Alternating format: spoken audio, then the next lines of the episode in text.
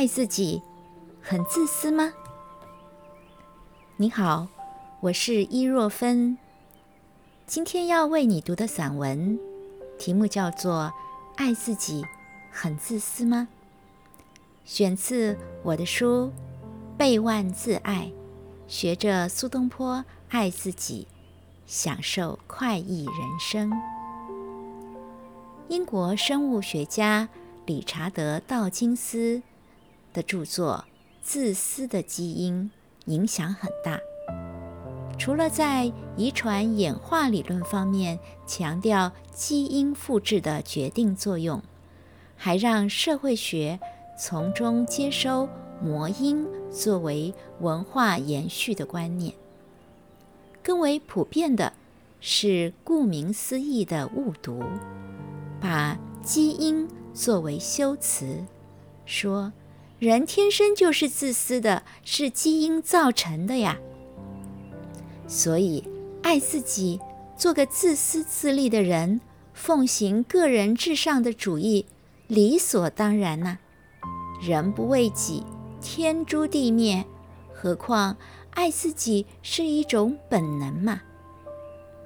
本能的意思。是不用学就会。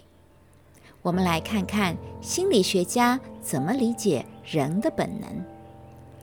弗洛伊德提出生和死两种本能。生的本能包括饮食和性欲，死的本能是指不顾性命去争斗。这两种本能都没有爱。无论爱自己还是爱他人，是需要学习和模仿的。智和仁是儒家关心的两大主题。荀子《子道》里头说，孔子向三位学生子路、子贡以及颜渊，分别问了同一个问题：智者怎么样？仁者怎么样呢？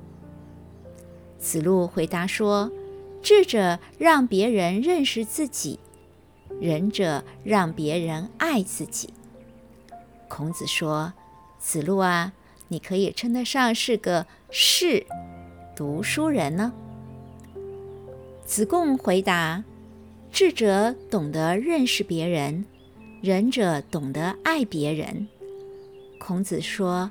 子贡啊，你可以称得上是个有德行的读书人，也就是士君子啊。颜渊反求诸己，他的看法是：智者认识自己，仁者爱自己。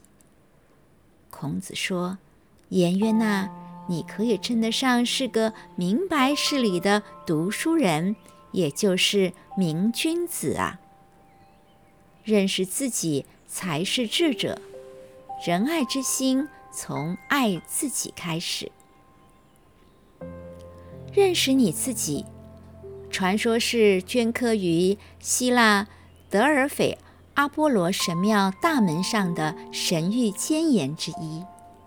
认识自己才是智者，仁爱之心从爱自己开始。那么。爱自己是不是很自私呢？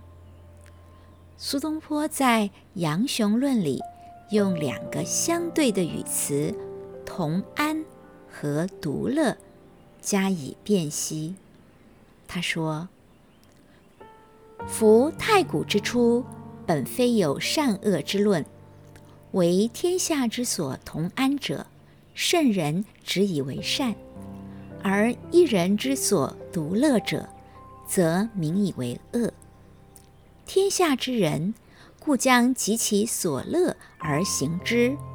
孰知夫圣人为其一人之独乐，不能生天下之所同安，是以有善恶之变。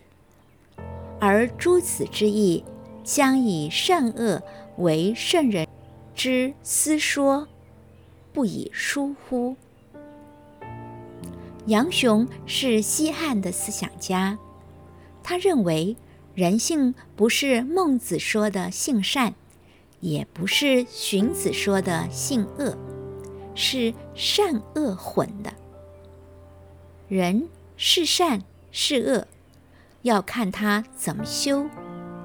善恶是后天决定的。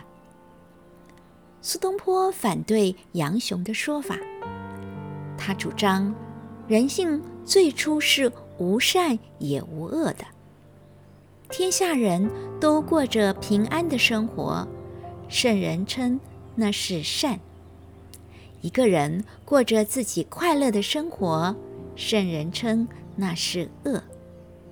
这里的善和恶，并不是指是非对错。圣人也没有说独乐不能胜过同安。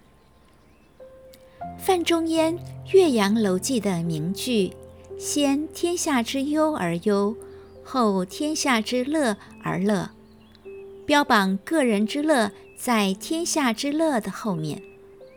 孟子说：“独乐乐，不若与众乐乐。”又说：“穷则独善其身。”达则兼济天下，这些都没有否定独乐的意义，而是认为有优先顺序，或是依个别情境看待独和众。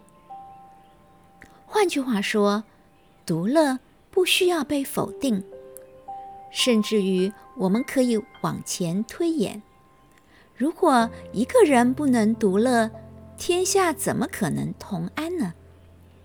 即使表面上天下同安，一个人不独乐，那么同安对这个不乐的人也是没有意义的。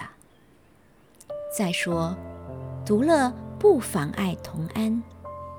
一个人独乐而让天下不安，那就是自私了。独乐。和同安之间，应该取得平衡及和睦。用现代的观念来说，就是个人自由不违背公共秩序，个人自由不影响他人自由，不对他人的行动先入为主的强加判断。这样的独乐，就是健康的爱自己。相对于自私的基因，美国生物学家戴维·斯隆威尔逊，他的著作《利他之心：善意的演化和力量》，就发现利他行为对于族群繁衍的好处。利他还是自私？我相信颜渊说的话：“智者。”自知，仁者自爱。